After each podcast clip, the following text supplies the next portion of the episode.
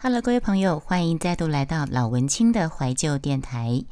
呃，这么多年来，台湾已经是一个多元民族的融合的社会，也就是说，新住民非常的多。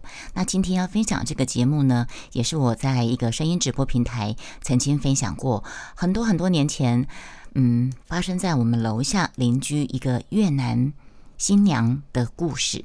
那这么多年过去了，实在也不知道这个。呃，当初在我们楼下的个越南妹跟她的女儿，现在在哪里呢？过得好不好呢？因为我们部落格啊，部落格我之前写的啊，它跟脸书一样，它在你的某一篇文章下面会有几篇回顾，然后我就点进去看，哎，我看到有一篇刚好是我之前我有想要分享在我的 podcast 上面的故事，那就顺便跟你们台里面朋友一起分享喽。嗯，这个呢是。因为我们现在台湾其实是很多新住民嘛，很多越南越南妈妈，很多中国的越南的，中国跟越南最多。那我住这个城市啊，我住在戏子这边，越南人越南很多很多越南新娘。对，那我们楼下，我都说我是，我们楼下啊有一个这个故事也是发生在很多年前。嗯，嗯，我跟你们讲，这个就是我之前我们楼下住我们家楼下有一个越南新娘，然后那个越南新娘长得蛮漂亮的，然后她还有个女儿，那个女儿像妈妈，长得蛮漂亮，然后她先生是个很很安静，没有什么话的人，好，那他等于是我们同电梯那个邻居有一户越南新娘，她长得很秀气漂亮。然后身材也不错，然后女儿那一年读小学一年级，也是长得眉清目秀的。每次我看到那个小女孩啊，我都会说小美女，小美女。然后每次在电梯碰面啊，她那个妈妈就会甜甜的跟我打招呼，然后她都会叫我姐姐，姐姐你要去哪里之类的。他们越南，我现在想到那个女生，我还印象非常深刻，因为她。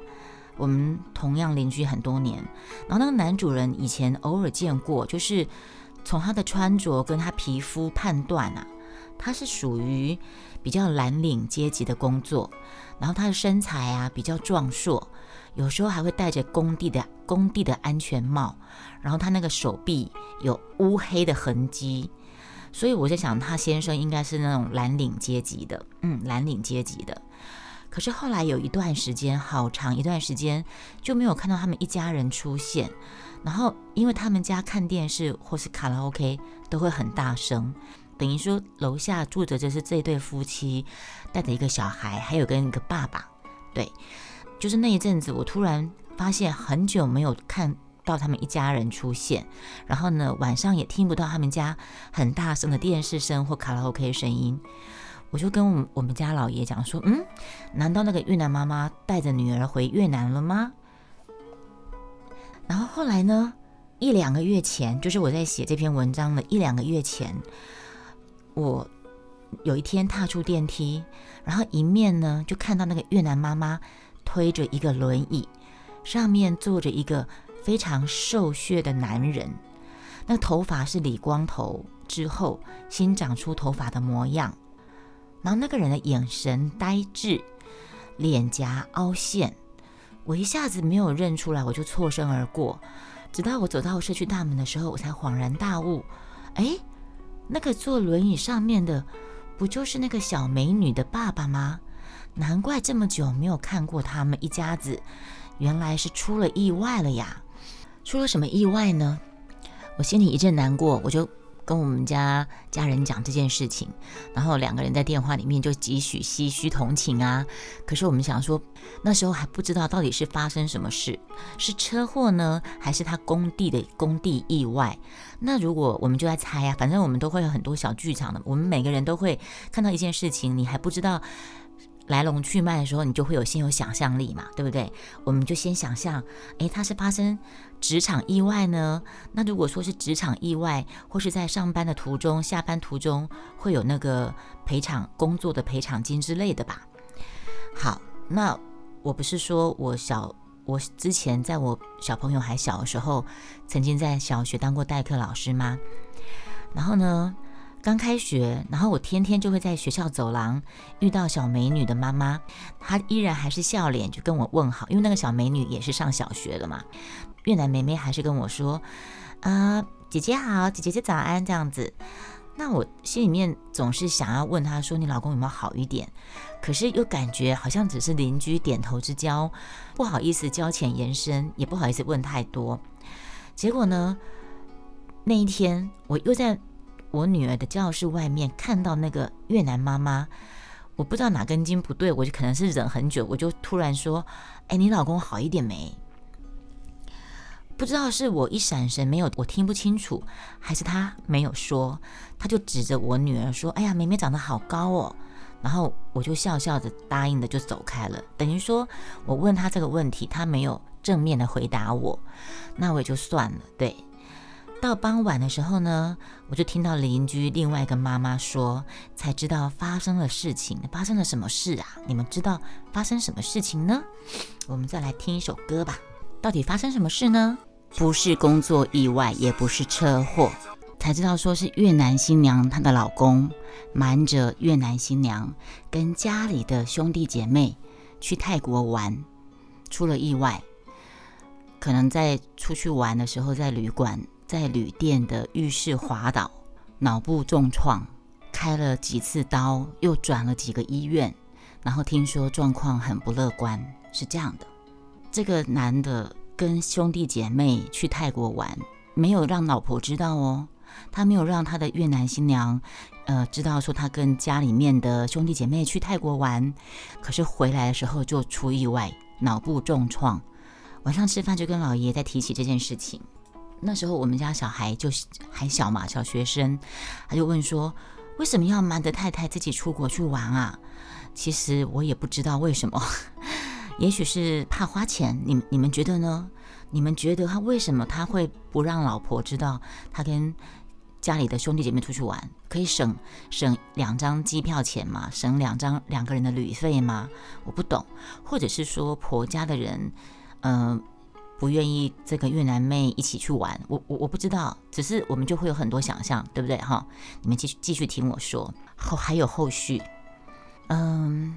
我也不知道，也许怕花钱嘛，或许是说要他在家照顾小孩，小孩还那么小，出去玩可能也没有记忆，呃，浪浪费一个团费之类的。有些人会有这种想法，对。好，然后我我就说，本来以为是职场意外，那还有什么补偿金可以领啊？那如果是出国玩发生意外的话呢，就嗯，好像没有什么可以领之类的。那我们老爷就说，嗯，如果出国玩，如果有保险。也是有保险金可以领啊，可是就是不知道越南新娘知不知道去领，她该不会她不知道，呃，她老公有保什么险，到时候那个钱全部被婆家的人领光了，她带着孩子一无所有的话，那才惨呢。对，就这样子呢，我们夫妻两个那个时候很多年前了，就在那边替人家操心。操心人家这个越南新娘会不会很惨呐？会不会钱都被呃那个婆家的人领走啦？什么什么之类的？万一之后她丈夫真的走的话，那干脆那个妈妈就带着女儿领着一笔钱回到越南重新生活好啦。然后我又在在想，我又担心啊，万一越南国籍已经消除了怎么办呢？然后所以呢，我在写这篇文章的那个时候，那个那一年，我就发挥编故事的想象力。我开始怀疑什么？你知道开始我怀疑什么？你知道吗？我喝个水。我开始怀疑起婆家的兄弟姐妹要瞒着人家太太带好好一个人出国去玩，却受重伤回来呢？这其中有没有阴谋呢？跟保险金有没有关系呢？你看我是不是想太多？可是你们认为这种事是不可能发生吗？也是有可能发生的，好不好？话说回来，真是个人的命。身为旁观者，那时候我们是邻居，也无能为力，只能祈祷这个家人呢能够顺利平安的度过一切的难关。好，这个是我呃第一次为这件事情写。后来呢，我又发现有一篇后续后续报道，罗生门，对，继续跟你们说，长话短说，就是刚才讲那个去出国玩回来，头部受重伤，坐在轮椅的那个男的，过了一段时间，他真的走了。他重伤过世后不久，楼下那个越南妈妈很漂亮、年轻貌美的越南妈妈，她就带着小学一年级的女儿，无声无息的消失无踪了，就无就消失了，不见了。那因为我在学校代课。老师还对这件事情有颇有微词，因为那个学校老师，因为我曾经带过那个小女孩的班上当代课老师，他们导师还跟我稍微抱怨一下说：“哎呀，他认为哈是那个妈妈，一定是那个越南妈越南越南新娘把老公的抚恤金啊全部领光之后呢，对婆家的人连招呼都不打，就把孩子给带走了。”那所以呢，学校只好将他的小孩列为中辍生的这个整个过程。那我在还没有听到老师讲之前呢，我不是有替这个，我不是有替这个外籍妈妈担心，说担心会不会婆家的人一分钱都不呃不给他吗？那这样他不就很可怜吗？结果呢，就在我写另外下一篇的那个那一天，我送我女儿去上学回来。我就随口问一下我们的管理员哦。说到管理员，我们现在的大楼管理员流动率之快，完全都永远都是陌生的面孔，不像我以前，不像以前那个管理员都是一做做好多年，然后每个人都很熟，所以都可以跟管理员聊天，东家长西家短。现在管理员每一个都不认识，然后每个人都像机器人，每个人都面无表情，也不会打招呼，也不会聊天。OK。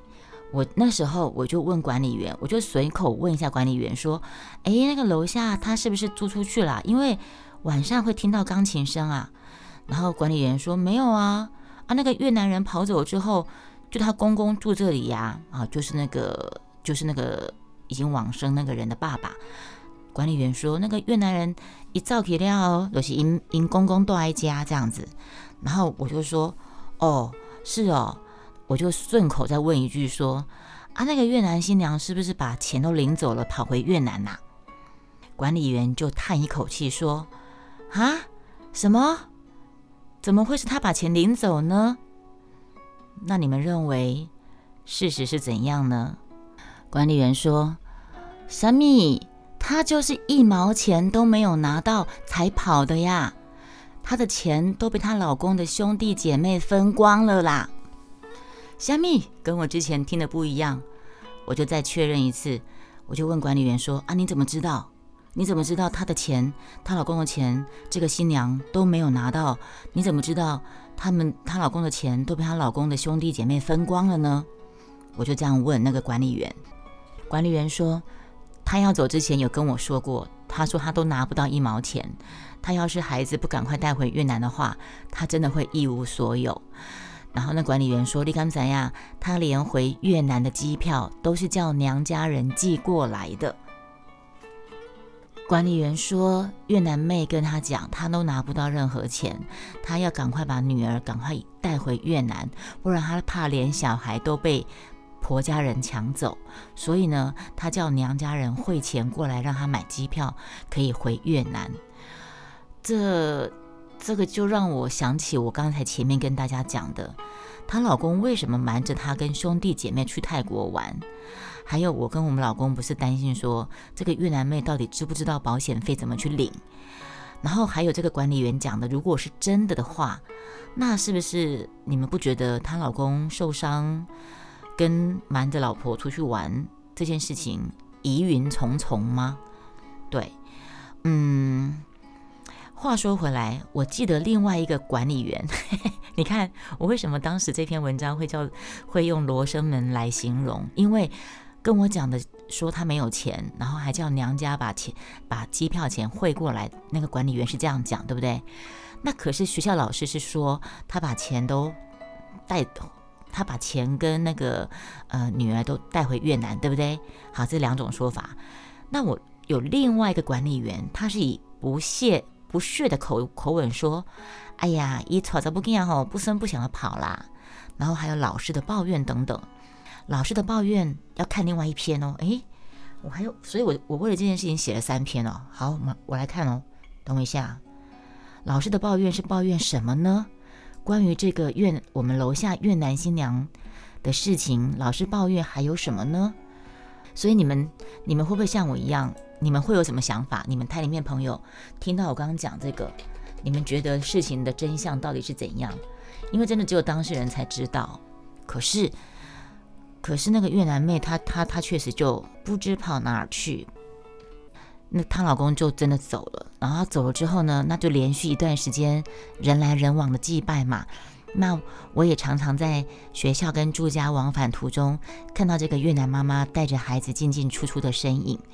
结果上次带某一班，就是带到这个女儿这个女儿的班级，可是我却没有在教室内看到那双美丽的大眼睛，因为那个越南新娘跟她女儿两个人都眼睛都好大。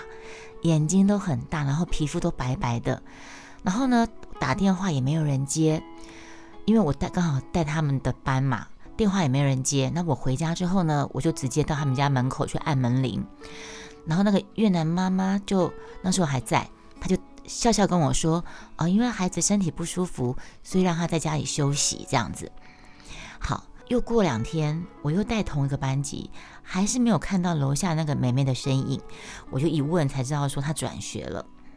然后那天在学校碰到导师，呃，然后很好笑的是，我当时有写一句说，很奇怪，那个导师他还是在教室进进出出的。我有我有点不明白，他既然如此放心不下，为什么还要请我去代课呢？可能就是那天。那几天我在他们班上代课的时候，那个导师还是经常进进出出教室，交代这个交代那个的。老师一听到我问起那对越南母女啊，他就马上噼里啪啦的说一大堆，把它归纳如下。归纳如下是什么情况呢？老师的说法，我们刚才已经听了两个管理员的说法，对不对？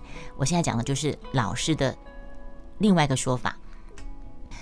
嗯，老师就说。哎呀，这个妈妈哈真的很糟糕啊！那个孩子功课程度严重落后，她却只会责怪安亲班呢。好，然后呢，安亲班还是导师劝说很多次，让他孩子去上安亲班才去上的。然后上了几次之后呢，那个越南妈妈就嫌说没有成效。那老师就说，那个安亲班哪有办法那么快把一个人的程度不好程度从很低的程度拉高呢？怎么有可能呢？更重点的就是。老师说，这个妈妈根本没有帮孩子办转学，就不来上学了。人呢，也不知道跑哪里去了，所以学校只好帮她报中辍生。然后老师又说，她老公的劳退金都让她领光了，孩子也带走了，她都没有跟婆家人联络。哎，再怎么样也是人家的孙子啊。不声不响拿人家钱就跑了，真的很过分哎！人家又不会阻止他改嫁，干嘛要做这么超过啊？巴拉巴拉巴拉巴拉！哎呀，我听完之后我就觉得说，满脑子问号，是不是越来越像罗生门？两个管理员讲两种说法，然后这个老师又说这样的说法，所以这家的家务事到底怎么回事呢？我实在搞不清楚了。嗯，只是可怜那个才一年级就中辍的孩子。哎，后来我回家，在我们电梯里，我还特地按了他们那个楼层电梯开门，鞋柜上果然空空的，因为那个鞋柜上本来会有很很多那个越南新娘的鞋子，还有那个小女孩的鞋子，然后我我就想起那个老师的猜测，八成吼是跟别的男人跑了啦。老师有这样讲，那个那个班导老师就是很不以为然，说八成是跟其他男人跑了，巴拉巴拉巴拉。那楼下后来我又想到一件事情，我记得一件事情，什么事呢？楼下丧事还没有满七七四十九天的某一天傍晚，某一天傍晚吧，电梯门打开，我看到那个八楼那个越南妈妈，她全身香水味的，带着女儿，还有另外一个一样是越南女孩子，他们一起走出电梯，然后嘻嘻哈哈的走出大楼。她穿着灰黑色贴身的衣服，很低的胸口在我眼前一晃而过，深 V 的乳沟若隐若现的走远了。我突然想起这么一件事情，所以呢，这件事情就是一个一团迷雾。好，那我现在给你报告，过了一段时间，所以那个我楼下那个就变成是他公公一个人住住，然后他公公很喜欢钓鱼，所以我经常在电梯碰到他的公公，就会拿着一些钓竿啊、鱼钓鱼的东西这样子。好，再过个一两年，又有一个年轻女生，但是看起来是台湾人，带着一个小男孩，也住到那个房子了。哦，原来是他的另外一个儿子跟另外一个儿媳妇一家三口又住进来这个房子了。嗯，就这样。而且啊，还有一个另外一个小小插曲，这个公公在。这个另外一个媳妇跟另外一个儿子还没有来住我们楼下的那个当邻居的时候，他有跟我们附近一个女人住在一起。那个女人就看起来就是，嗯，我不会形容哎，嗯，那个女人啊，看起来就是，那女人看到我也都也都会叫我姐姐啊，然后都会跟我打招呼，很热情打招呼。但是你可以感觉她讲话是怪怪的，就是。嗯，我我嗯，我们不想说用这样去分人的等级啊，人没有什么贵贱贵贱平等的，但是但是问题是，我不想要去区分人的呃阶阶层，但是我们社会上真的就是有存在着不同阶层的人嘛，嗯，这样讲好像有点不厚道，但是跟他公公住在一起的那个女人，就是你可以感觉到她是比较中下阶层。她没有在没有在工作，然后你就可以经常看到她在呃车站前面广场跟一堆人聊天，东聊西聊。然后他相处的那些人都是那种，嗯，看起来就是穿着打扮、吃了槟榔，然后看起来就很奇奇怪怪的人。对，他就是那样的一个女女的，但他他看到我都会跟我很热情的打招呼，然后都会说啊有有有空来坐啊什么什么之类的。对。那我怎么可能去跟他做？我我跟他也不熟，只是因为电梯见面会打招呼这样。只是好哦，对他们家故事他真的蛮多的，所以等于说那个他公公就跟这个女生在一起了，姘头啦，应该这样讲，就住在一起了。好，应该有一两年的时间，一两年这个女生住在他们家，跟那个他都叫他爷爷，他都跟我说那那那是爷爷。好，那我心想，你跟爷爷住在一起，那那那那也很奇怪呀。一个男的跟女的，然后住在一起，对不对？你现在叫他爷爷，那你们什么关系？我自然就会有想象空间嘛。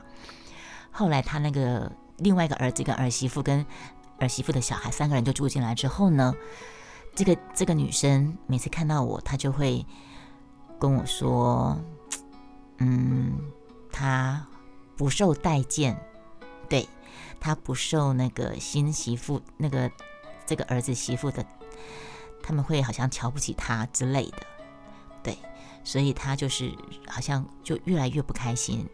从他们俩，他们那那个儿子跟新的儿子跟媳妇进住进去之前，那个女生是比较神采奕奕的，然后看到我就会很开心跟我打打招呼啊，脸上比较笑容比较多。可是后来那个另外一个儿子跟媳妇他们一家人进驻之后，他就是外人了嘛。他就他就变成外人了啦，名不正言不顺的一个人呐，对，所以关于这家的故事就讲到这儿啦。好，以上就是今天的节目，我们老文青的怀旧电台，下次再见，拜拜。